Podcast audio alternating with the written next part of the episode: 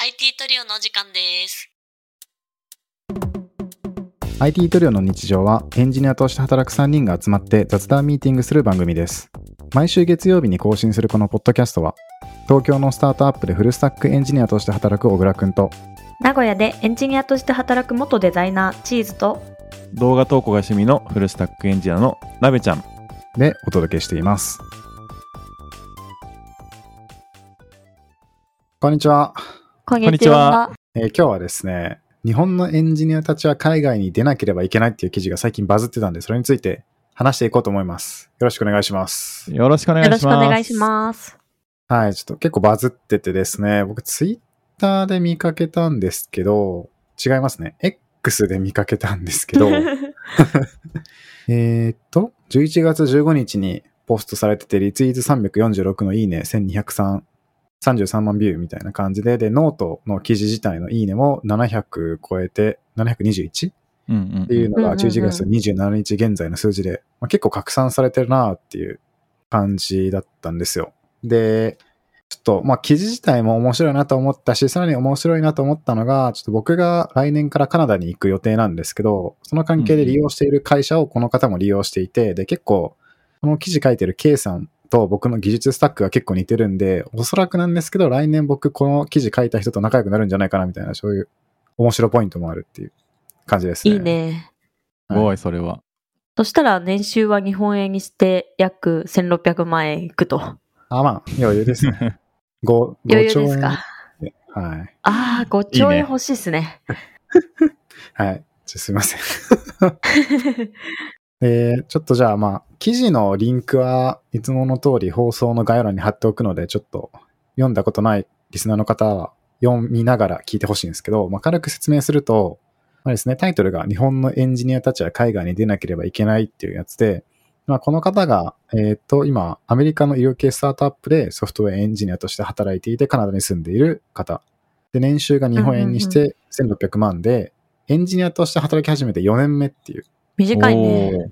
まだまだ。だ僕らとそんな変わらないねエンジニア歴で変言っわたららないか、むしろちょっと短いみたいな。ちそうねなみにこの方はなんか他のポッドキャスト、バンクーバーのエンジニアっていうポッドキャストに時々出てるんですけど、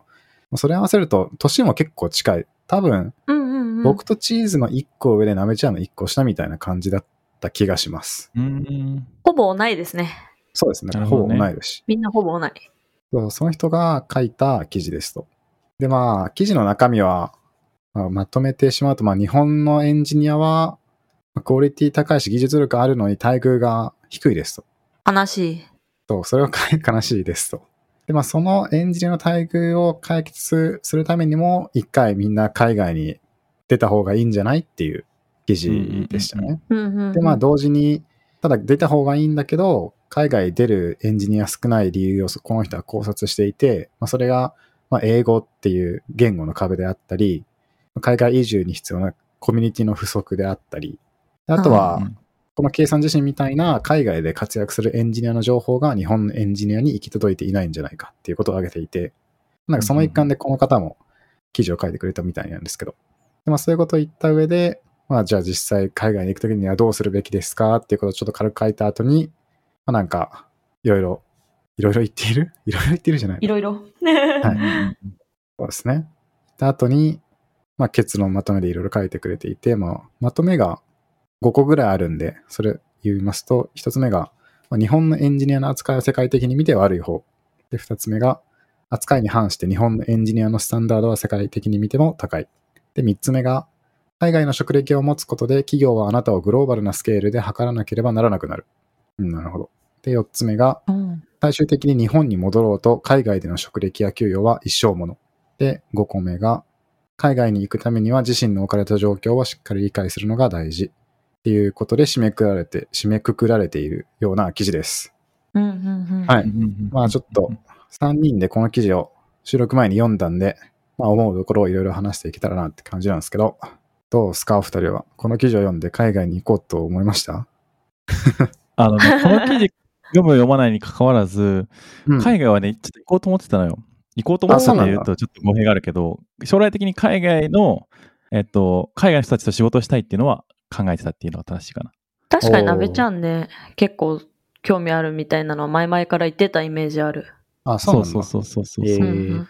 あの僕独立しようと思ってるっていうのは多分何回もこうこの場でも言ってきたと思うんだけどそうその時にえっとまあ日本のサービスだけじゃなくて海外にもまあ向けた海外に向けたサービスとかもやっぱり作っていきたいなって思いがあってでそうなった時にやっぱりこう、う英語とかもまあ使えるようになりたいなとかもあるし、まあ、海外のエンジニアたちと話して海外のエンジニアたちを雇うとかってことも逆にしたいなと思っておてそうなった時に、うんうんうんやっぱり海外のエンジニア事情どうなんだろうなとかそういうのをまあ、実際こういう記事とかを通して知って、あ、なるほどなとか思ったりしてて、で、そういうのもいろいろ考えたりしてるから、ちょっとすごい勉強だったよっていうのは、まず思ったって感じかな、この記事に。ちょっと視点が違うかもしれないけど。 うん。なるほどね。ちなみに私は、うんうん。そうですね。あの、この記事読んだ時に一番最初思ったことは、日本ってお金ないなぁああ、そうなんだ。なるほどっ。て思っちゃった。 まあまあまあ、それはまあさておき、うんうんまあでも日本人ってさ、結構さ、日本のこと愛してる人はわりかし多いと思ってて、そうだね。だからこそ、なんか物差しが日本の当たり前になっているなっていう印象は持ってて、うん。なんかこういう記事見ると、その当たり前って実は海外にとって当たり前じゃないとか、なんか日本だから成り立っているいろんな文化があるなっていうふうに思っていて、うんなるほどうん例えば日本人って結構普通に残業するじゃんね。うん普通に残業するじゃん。サービスであっても。 うん結構セルフで残業してる人も多いしね。ね。うん。とかまあ、そういうところが海外の人から見たら、多分あまりびっくりな、あまりそういう人いないんだろうなっていう印象はあって、そういう意味で日本人勤勉っていうところから海外に出た時に、まあ、成果は出せるんじゃないかなっていうのは確かに思ったりした。うんなるほど。ね。あと、まあ、視野狭かったなって純粋に自分も思って、私は日本好きだからさ、うん。うん。というか日本のご飯が好きだからさ、いや、うんわかるわ。そうだね。そうだ よね。 ね。 日本のご飯が好きだからあんまり海外でとか、なんならあの名古屋が好きだから名古屋出たくないんだけど、う んうんそのレベルなんだ。あ、そのレベルそのレベル。へー東京に行きたくない。なるほど。まあ、強いて言うなら岐阜とかなら いい。ああ、おうおう。おうまあ、それは ちょっと置いといて、はいはいはうんうい。んうんまあ、そういう思考の持ち主だからあんまり海外で働くってことを考えたことがなかったんだけど、うんんこういう給与差であったりとか、まあ、やっぱ日本人の働き方であったり、なんかそういうところをの考えをやっぱ取っ払うために、そういう海外に一回行ってみるっていうのはありかもなとは思った。うんうん確かにそのうん長期的じゃなくて、一つの経験として、うんいい。よね。うん。まあ、みんなでもうみんな逆に海外ごっこするレベルでなんか一回その海外の働き方とか見習って日本人が文化を変えていかないと日本人一生金ないと思うんだよね。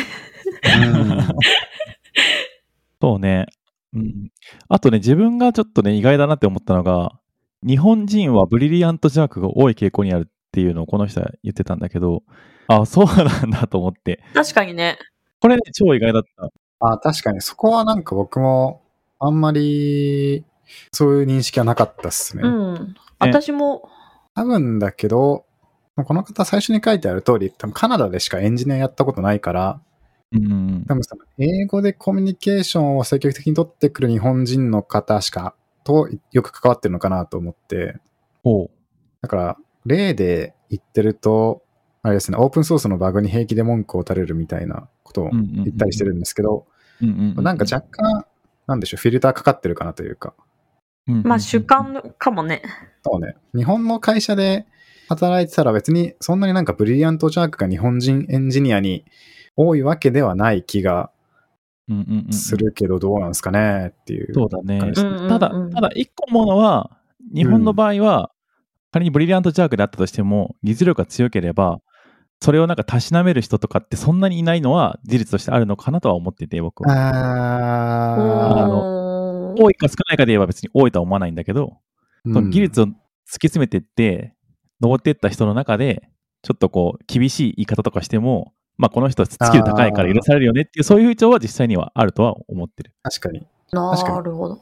僕も確かにそれは過去を思い返すと、ちょっと思い当たる節はある。なんか僕がそうっていうわけではなくて、なんか、うん。これまで関わった会社の中でなんかそれっぽい風潮あったな、みたいな。ちょっと、うん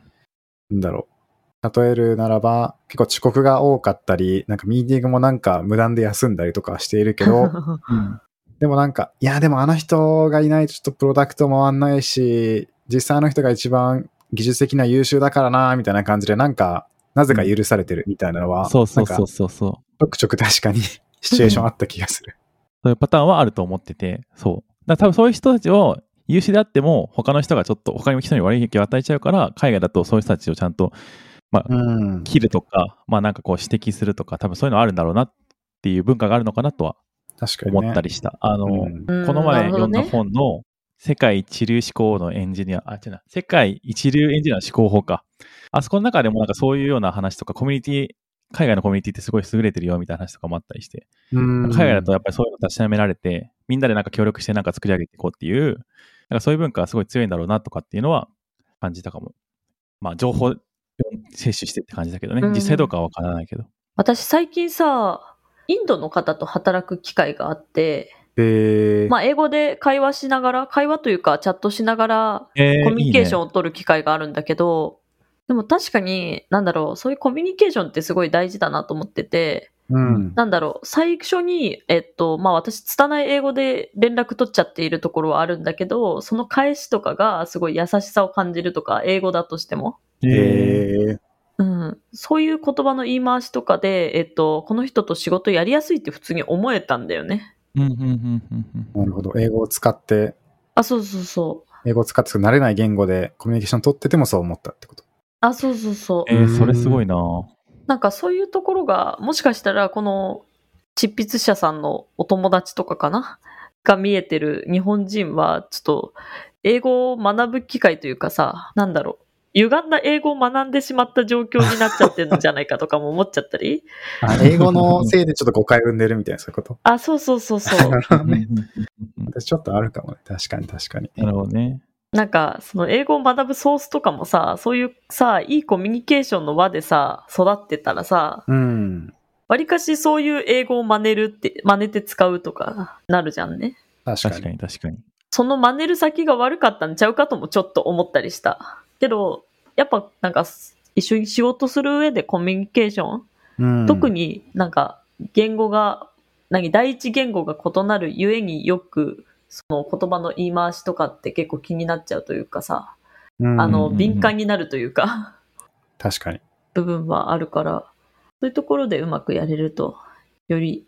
気持ちいいだろうなとは思う。壁があるからね、言葉の壁っていうのものが一つあるから、より心地いい会話ができることって大事だなとは思ったりする。確かに、ね。確かに確かに。僕、その、日本人ブリリアントジョークが多い傾向になるっていうのは、なんか、海外に出る日本人が今のところそういうのが人が多いのかなっていう想像もちょっとして、なんあか、ーこの記事にある通り、今って海外に行く日本人、てか日本人エンジニア少ないじゃないですか。うんそこで、あえて海外に行くような日本人って、まあ正しいかわかんないけど、ちょっと我が強めな人が多いのかなっていううんおうイメージ。イメージっていうか、まあ、おうそ小う倉君はそんなことないと今の状況の中で思うけどね。そうだね。そう。まあだからその平均が、その割合を取ってみると、うんうんうんうん。この少ない中であえて日本を出るっていう選択取るっていうことは、まあその日本人の平均に比べて、もうちょっと平均よりはもう我が強めというか、うんうんうんうん。なんですか自我がしっかりしているような人がまあ多いから、うんうんうん他の人とは違う選択を取るのかなみたいな想像をちょっとして。ってなると、まあなんか、その中で取ると多分日本人の平均よりはブリリアントジャーク率が高いんじゃねえのとか思いましたけど、別におーアンケートを取ったり調査をしたわけじゃないの で、真偽はわかりません。違いには言えないけど、 でも確かにね、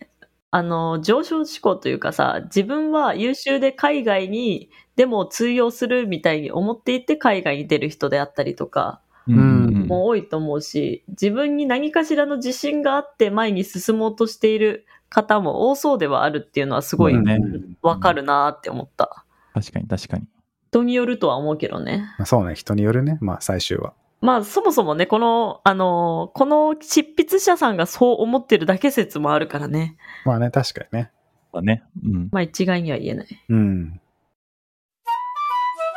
IT トリオそうだね。で、ちょっとさ、まあ、話変えるんだけどさ、うん。こうはい、はい。この、まあ、エンジニアが海外に来ない理由っていうので、まあ、3つ挙げてるんだけどさ、この中でさ、やっぱり自分が一番来ない理由として大きいのってさ、まあ、コミュニティ不足とか、あの、エンジニアの人とかでもあると思うけど、やっぱ英語への二次化程意識が一番大きいんじゃないかなって。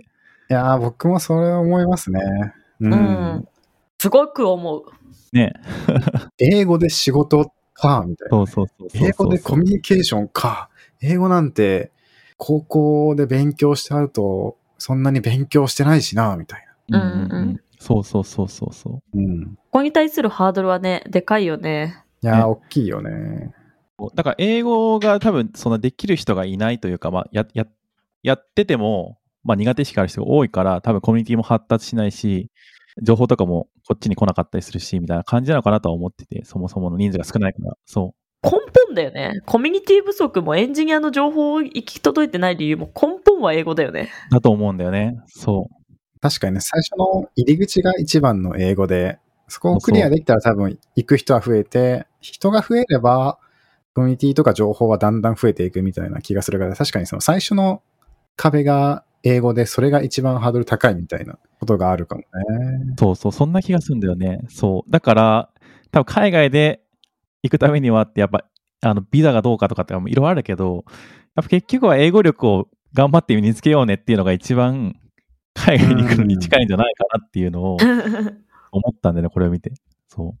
英語が読めて損することって全然ないなっていうのは確かに思ってて、例えばドキュメントとかも、う。そうだね。やっぱ英語が多いじゃんね。しかも、英語のドキュメントは充実してるのに、日本のドキュメントになったら、突如情報量少なってなるやつはあるじゃん。うん、あるあるある。まあうん、英語で最初書かれるもんね、普通ね。ね。で、翻訳が出てっていう。うん。そういう時に、まあ、新鮮な情報をキャッチアップするために、やっぱ英語も大事だし、その海外ではか働かないに限っ働かないとしても、まあ、英語って大事だなって思う機会は最近多いから、なんだろう、エンジニアにとって必要なスキルの一つ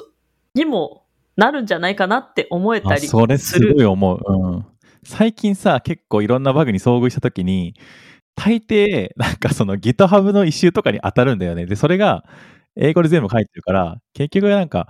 日本語のドキュメントで解決することっていうのが最近もうあまりなくなってきて、開発してる中で。いやー確かにわねりますオーねル。ディスとかね、絶対コミットする上でそうそうそうさ、英語で書かなきゃいけないんだし。ね。うんうんいやー、そうだよなー。なんで日本人日本語喋るんだろうね。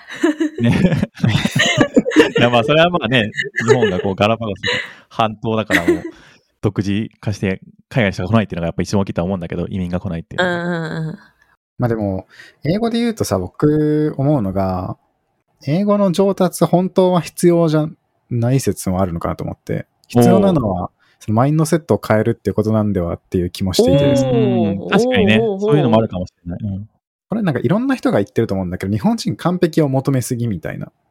はいはいはいはい。英会話とか英語を喋るときも文法的な正しさばっかりとか気にして間違いを犯すことを恐れて発言できないみたいな。本当はなんかそういうの、間違いを恐れずにどんどんあの自分から言葉発したりとか、うんまあもうちょっと気軽に考えて、そ英語でやり取りする、英語を使う量を増やせば自然と後から実力ついてくるし、そもそも文法なんて普通に英語使ってる人そんなに正しい文法で喋りまくってるわけじゃないから気にする必要本当はないみたいな。ことを言っているような人もなんか、YouTube でも実際の英語のイベント行ってもちょくちょく見かける気がして、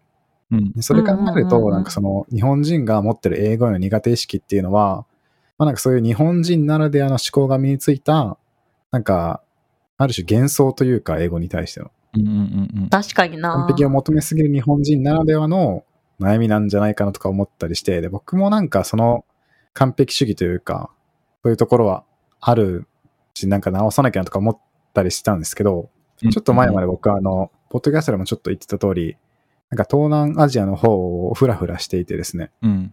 で、まあな特にマレーシアで結構学びがあったのが、マレーシアってこう、いろんな民族の人がいる多民族国家で、で、まあその中で共通して使われるのが英語だから、みんな英語喋れるみたいな。でも、うんうんネイティブではないみたいな国なんですけど、これ言ってみると確かにやっぱりそんな文法的に正しい、完璧に正しい文章でコミュニケーション取ってるかっていうとそうでもないし、難しい単語を使ってるかっていうとでそうでもないし、でうんう、ん現地の人にやりとり見てても、相手が言ったことを何回も聞きか聞き返すみたいなシチュエーションよくあったし、ああ、そうなんだ。う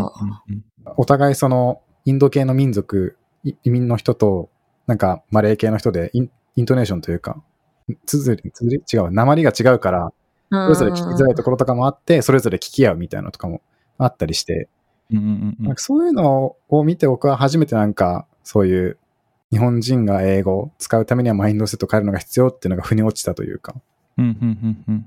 確かに学びのアプローチがね、多分日本人と他の国の方と違うよね、わりかし。うんうんうんうんうん何を重要視してるか。だからなんか、そう実力、英語力がないんじゃなくて、やっぱ英語への苦手意識が大きいっていう。実力とは関係ない。えー教育の敗北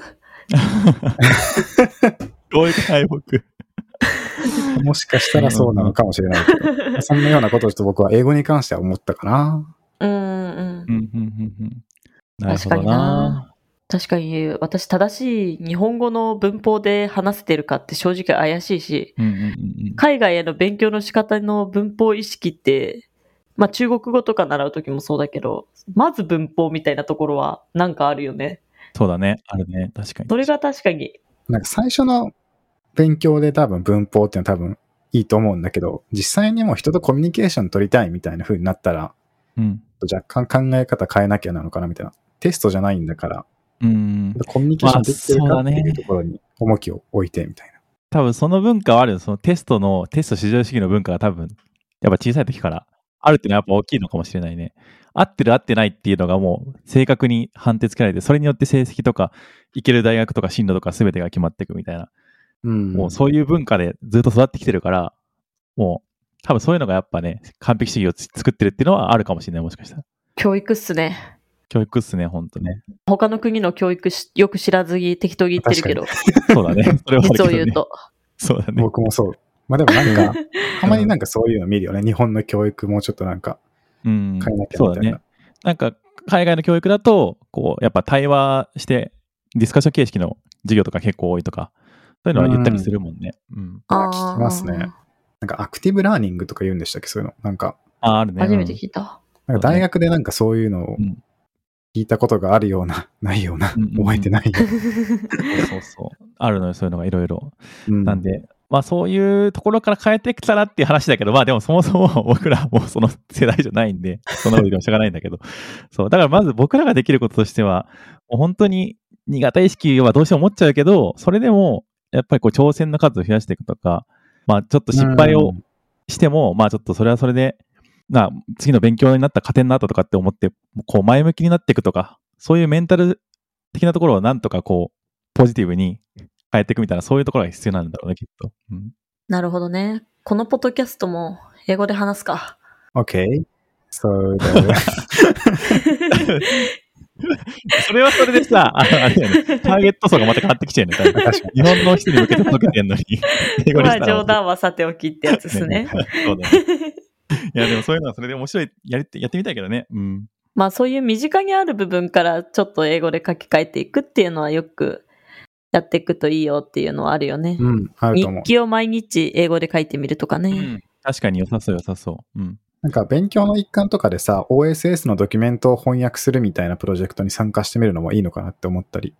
しますね。はいはいあはあ、いいね、いいよね。く見るじゃないですか。僕もなんかちょうどこの収録のこの今日の朝、うなんんか。ビオームっていう、あの、なんだ、JavaScript とか TypeScript の新しいイントツールの翻訳プロジェクトがオープンしてたから、それちょっと OSS の一周でやり取りして、なんか2つぐらいページもらって、後でやろうと思うんですけどい。、おー。おーそれもなんか結構勉強にもなるし、そのつ新しいツールの知識も身につくし、実績もできるしっていうのが一石三鳥ぐらいだから、なんかそういう風にうんうんうん英語を使う機会を増やしてもいいのかなとか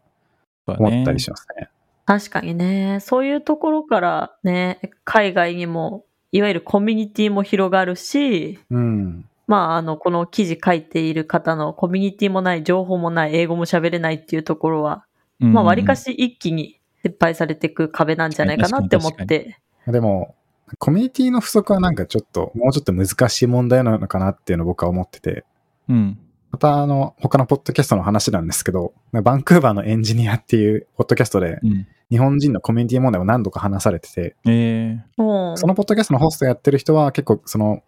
バンクーバーで、えっ、と、日本からアメリカとかカナダに挑戦したいエンジニア、デザイナーを支援する会社やってる人がホストの一人なんだけど、うん。その人が他の国のコミュニティとかいろいろ見た上で述べてた見解としては、やっぱその、うん人の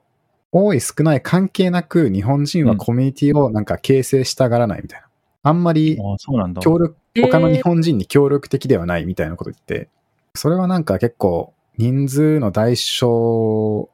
プラスで問題がちょっとあるのかなみたいな。なんか他の中国人とか韓国人とかのコミュニティは、もうちょっとやりとりが、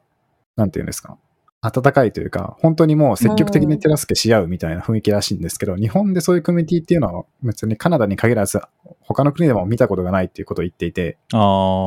それはさ、エンジニアのコミュニティなのそれとも、あ他も含めいて。や、エンジニア限らず、ああ。ああ、なるほどね。確かに排他的っていうのはあるかもしれない。その一部、その中のコミュニティにとってはすごい優しいし、あの、いろいろ教えてくれるけど、ちょっとその離れたところ、だから今回のケースで言うなら、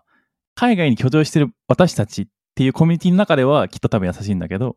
新しく入ってくうるーん頃に対して冷たいみたいなイメージはあるけどね。なんかそういう排他的な話ではないんじゃないかなって思ってて、そもそもコミュニティが発足しないし、活発化しないっていう話かなと思ってた。なんか発足で言うと、なんかちょくちょく出るんだけど、結局なんか人が出てって終わるみたいなのがほとんどらしくて、ああ、なるほど。コミュニティ作りたいって言ってやり始める人はいるんだけど、なんかそんな協力的な人は増えなくて終わるっていうのが、なんか大体のケースらしくて。まあ確かに、あの、あれだと思う。それで言ったら、あの、なんかさ、あの、会社とかでもよくあるけどさ、うんこういうのやりたいですって言ってやるややるんだけど、いざやるってなった時に、あのいろいろ人集まったりするんだけど、結局その言った人がほとんどいろんなことやらないといけなくなって、でその人がいなくなるともう破壊しちゃうみたいなパターンって結構あるかなと思 ってて、よく聞くわ。そういうケースなんかな。ああうー、ん。思い当たる。だよね。 あるよね、そういう の。うん、そなうんか独立、うちゃんと、なんか自立して自分でやりなさい的なうん。雰囲気はちょっとあるかもね。なんか、うんうんうん他の海外の人のコミュニティだとなんか結構新しい部屋を探すみたいな時に結構それを言っただけでいろんな情報が集まるとかなんかいらないものを結構譲り合ってるとかはよくあるらしいんだけど、うんうんうんうん。あえーあ。あまり日本人ってさ、人を頼るのうまくないよね。そうだねああそれは思ううんなんか見てても思うしなんか自分の心の中にもなんかそれ感じるうん、自分に対してもめっちゃ思そうだよね、なんかちゃんと自分の意思で何かやるんだったらちゃんと自分の力でなんか人の助け借りないぐらいに自立した上でちゃんとやりきるべきみたいなのがなんか心のどこかにあってなんか人に頼るっていうのがちょっと私やりづらいというか頼,、うんう。うんうんうん、頼らずに自分でやらなきゃなっていうふうに思っちゃう。あるね。それがコミュニティ活発化しない一つにもなってるかもしれないね。うん、うんそうあねるかもあるかもうん。難しいですね確。かになあるな、そういうのも。なんか、結構ね、あの、日本の人特有なのかもしれないなって思うこととして、なんか、質問しづらいとか、ちょっと話しかけづらいとかって結構その会社の中でも、なんかこの人に聞いたら早いけど、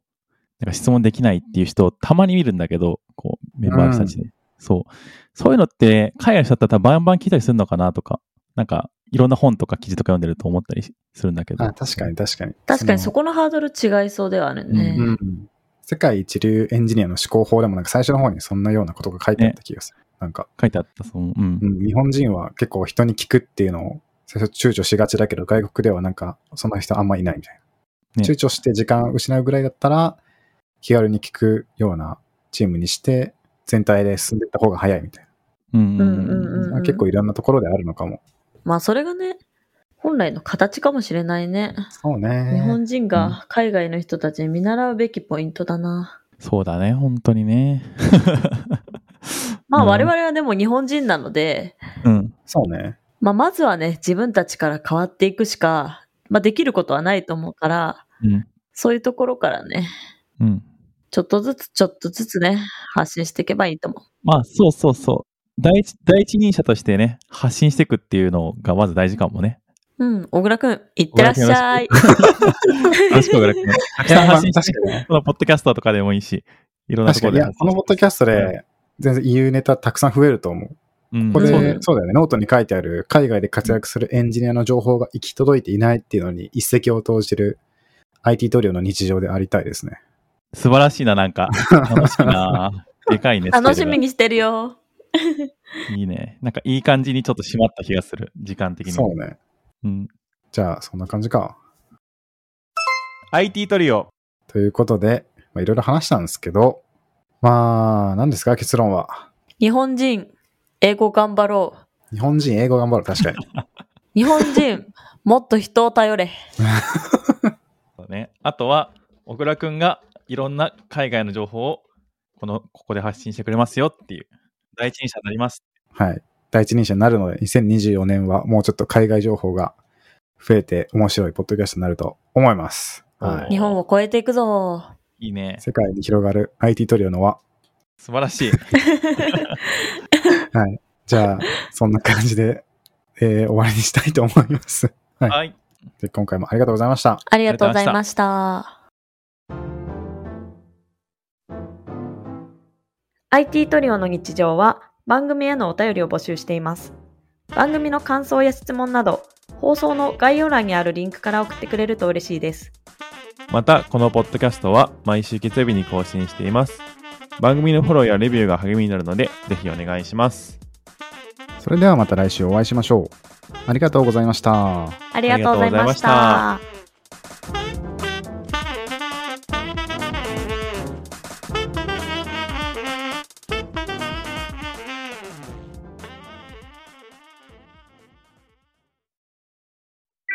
And now, a short commercial break. 現在エンジニアの採用にお困りではないですか候補者とのマッチ率を高めたい、辞退率を下げたいという課題がある場合、ポッドキャストの活用がおすすめです。音声だからこそ伝えられる深い情報で候補者の興味関心を高めることができます株式会社ピトパでは企業の採用広報に役立つポッドキャスト作りをサポートしています X またはホームページのお問い合わせよりご連絡ください。気になる方はカタカナでピトパと検索検索